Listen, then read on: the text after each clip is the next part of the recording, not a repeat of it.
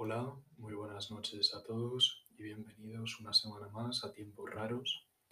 En el episodio de esta noche os voy a hablar de los psicodélicos en la antigüedad y de la psilocibina, que ha sido quizás uno de los psicodélicos más consumidos en todo el mundo a lo largo de la historia, pues es el que se encuentra en los hongos y las trufas mágicas. Eh, algunas de las primeras evidencias del consumo de setas psicodélicas se pueden encontrar en la propia península ibérica. Existen pinturas rupestres que representan hongos que datan de 6.000 años de antigüedad, probablemente de la silocibia hispánica, y que indican que se usaron en ceremonias religiosas. Muchas culturas practicaban rituales con sus alucinógenos, y los celtas no fueron diferentes. Las casas de sudor se pueden encontrar en el campo irlandés, cerca de lugares donde se sabe que crecen hongos, y se cree que son el escenario donde los druidas eligieron tener sus experiencias psicodélicas. Estas estructuras de piedras semisubterráneas aumentan la intensidad del participante al fomentar la sudoración, que se sabe que intensifica un viaje. Y muchas, muchas veces eh, la mitología se entrecruza con la historia y la ciencia para explicar cosas.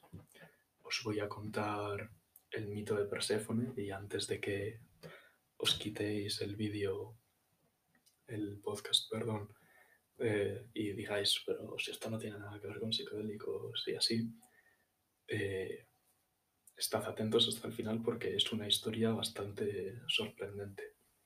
Bueno, pues como muchos ya sabréis, Demeter era la diosa griega de la agricultura y Perséfone era su hija, que tenía una, una belleza inconmensurable. Hades, el dios del infierno, estaba obsesionado con Perséfone, y un día, mientras Perséfone recogía flores, Hades la rapta. Demeter empieza a buscarla y se, disfraza de humana para, para no llamar la atención de, de otros humanos y que no, no sepan que es Demeter, porque al fin y al cabo es una diosa. Así llega a Eleusis, que es una ciudad-estado griega. Celeo, el rey de Eleusis, la trata espectacularmente bien, la da alojamiento, comida, la aloja en su propio palacio. Demeter, en agradecimiento, da al hijo de Celeo, Triptolemo, los secretos de la agricultura. En Eleusis, se funda un santuario de Demeter, de gran importancia. Se crea en torno a esta historia una festividad panhelénica, es decir, de todos los pueblos de Grecia, que se llama los misterios de Eleusis, que duraban desde el 30 de septiembre al 30 de octubre, en una etapa simbólica pues es el comienzo del otoño. La fiesta tenía dos partes. La primera era una procesión de ida y vuelta con cantos y bailes entre Eleusis y Atenas, y la segunda era secreta. Los asistentes esperaban tres días en ayunas las puertas del templo de Eleusis y luego iban entrando en grupos de 300. Entonces se iniciaban diez días de ceremonias y revelaciones sagradas. Sobre estos sucesos, los iniciados tenían prohibido hablar bajo pena de muerte. La culminación del rito llegaba con la toma de Kikeon, que era una especie de papilla hecha con menta y harina de centeno.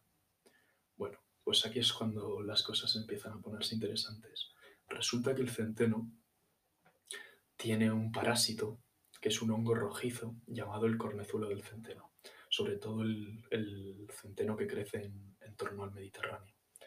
Y como os conté en el primer podcast sobre psicodélicos, Albert Hoffman sintetizó por primera vez el LSD, la dietilamida de ácido lisérgico, a partir de LSA, la amida de ácido lisérgico, la cual se encuentra en el cornezuelo de centeno y tiene un alto potencial psicodélico por sí mismo. Con este dato, Hoffman, el químico, Robert Watson, un helenista, y Karl Ruck, un etnobotánico, dedujeron que para hacer el quiqueón, los griegos no quitaban el cornezuelo de centeno, lo que daba a la papilla efectos visionarios. Esta tradición centenaria finalizó en el 392 después de Cristo de forma abrupta, cuando el emperador Teodosio prohibió la celebración de los misterios de Leusis para consolidar el cristianismo en el, en el imperio. Espero es una historia muy interesante y espero que, que os haya gustado. Ahora os voy a hablar un poco de la psilocibina,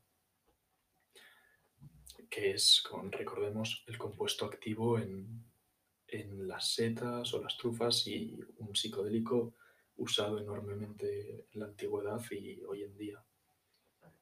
La psilocibina es un alcaloide profármaco del clásico compuesto alucinógeno psilocina, responsable del efecto psicoactivo de ciertos hongos comestibles. Ambas sustancias son miembros de las clases de drogas del indol y la triptamina. De hecho, eh, no estoy realmente seguro, pero yo diría que el nombre de, de la triptamina viene en referencia al nombre de, del hijo de Celeo, que os he comentado de la historia anterior, Triptodemo. Lo investigaré y bueno, igual os lo puedo contar por Instagram si tenéis la duda. Los hongos que poseen psilocibina son usados tanto recreacionalmente como tradicionalmente con propósitos espirituales como enteógena, con una historia que abarca milenios. En un artículo de la revista Life de 1957, el banquero estadounidense R. Gordon Wasson describió sus experiencias por la ingestión de hongos que contenían psilocibina durante una ceremonia tradicional en México, introduciendo la medicina dentro de la cultura popular en los Estados Unidos. Poco tiempo después, el químico suizo Albert Hoffman, del que ya os he también en la historia anterior, purificó el principio activo de la psilocibina desde el hongo psilocibe mexicano y desarrolló un método sintético para producir la droga. La psilocibina es producida naturalmente por alrededor de 200 especies de hongos. Y además ha sido publicado como que se ha logrado aislar desde una docena de géneros. Se los conoce colectivamente como hongos psilocibios. La posesión, en algunos casos el uso de la psilocibina o la psilocina, es ilegal en muchos países alrededor del mundo. La intensidad la duración del efecto enteogénico de los hongos psilocibios es altamente variable, dependiendo esta de las especies de hongos, la dosis, características fisiológicas individuales y, como siempre, en casos de psiconáutica e investigación secundélica, el set and setting. Una vez ingerida, la psilocibina es rápidamente metabolizada a psilocina, la cual actúa como un agonista parcial en los receptores de serotonina 5-HT2A y 5-HT1A en el cerebro. Los efectos de la psilocibina duran normalmente entre 3 y 8 horas. Sin embargo, para los individuos que la consumen, el efecto puede parecer mucho más largo debido a la distorsión producida en la percepción del tiempo. La psilocibina posee una baja toxicidad, en torno a 1,5 veces más la de la cafeína. Es decir, eh, para un miligramo de, eh, de miligramo de psilocibina tiene la misma toxicidad que un miligramo de cafeína. Perdón, la misma toxicidad que 1,5 miligramos de cafeína. Y no ha sido documentado una dosis letal debido a la ingestión de esta sustancia. Sobre su uso en medicina. La psilocibina ha sido investigada como un tratamiento experimental para muchas enfermedades. En 1961, Timothy Leary y Richard Albert llevarán a cabo el proyecto psilocibina de Harvard ejecutando una gran cantidad de experimentos respecto al uso de la psilocibina en el tratamiento de trastornos de la personalidad y otros usos en tratamientos psicológicos.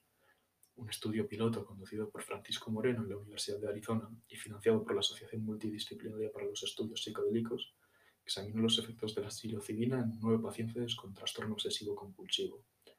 Él mismo halló que la psilocibina puede ser administrada de forma segura a pacientes con TOC, resultando en una reducción sustancial de los síntomas del mismo en muchos de los pacientes. El tratamiento de depresión mediante la psicoterapia asistida por psilocibina está siendo examinado. En 2018, la Food and Drug Administration designó como Breakthrough Therapy a esta terapia con psilocibina para depresiones resistentes a los tratamientos y en 2019 para trastorno depresivo mayor. Sobre las experiencias místicas con psilocibina. La psilocibina puede inducir experiencias místicas de significancia personal y espiritual. Por ejemplo, en el experimento de Mark Chappell, dirigido por el estudiante graduado Walter Pankey, la Harvard Divinity School, bajo la supervisión de Timothy Leary, casi todos los estudiantes graduados del seminario que recibieron psilocibina dijeron haber tenido experiencias profundamente espirituales. Luego de pasados 25 años del experimento, todos aquellos sujetos a los cuales se les administró la psilocibina en el mismo describieron su experiencia como de una genuina naturaleza mística y la caracterizaron como uno de los momentos más altos de su vida espiritual. Sin embargo, Rick Doblin consideró el estudio original parcialmente defectuoso debido a una implementación incorrecta del método del doble ciego. Además de varias preguntas imprecisas en el cuestionario, sostiene que este estudio sugiere una duda considerable acerca de la afirmación de que las experiencias místicas catalizadas por drogas no son de ninguna manera inferiores a las experiencias místicas sin drogas, tanto en su contenido inmediato como en sus efectos a largo plazo. En el año 2006, un grupo de investigadores de la Escuela de Medicina Johns Hopkins, conducidos por Roland Griffiths, llevó a cabo un experimento para determinar el grado de la experiencia mística y los efectos de la actitud en el transcurso de la experiencia inducida por psilocibina. Esto, mediante el uso de una versión modificada del cuestionario y con un doble ciego más riguroso, el estudio fue apoyado por diversos expertos por la solidez de su diseño experimental en la evaluación de los efectos psicológicos producidos por la ingestión de psilocibina. En el experimento se les administró psilocibina y metalfenidato, ritalina, en sesiones separadas a 36 voluntarios sin experiencia previa con alucinógenos. Las sesiones de metilfenidato sirvieron como control y el mismo como sustancia placebo. El grado de la experiencia mística fue medido mediante la utilización de un cuestionario acerca de las experiencias místicas desarrollado por Ralph W. Wood. El 61% de los sujetos refirieron una completa experiencia mística luego de la sesión de psilocibina, mientras que solo el 13% reportaron el mismo resultado en las sesiones de metilfenidato. Dos meses después de la ingesta de la psilocibina, el 79% de los, de los participantes dijeron haber incrementado moderada o elevadamente su sentido del bienestar. Alrededor del 36% de los participantes también tuvieron una experiencia de miedo, de fuerte a extrema, disforia. Esto es un mal viaje, durante la sesión de psilocibina, que no fue reportado por ningún sujeto durante la del metilfenidato. Alrededor de un tercio de ellos, el 13% del total, afirmó que la disforia dominó la sesión entera.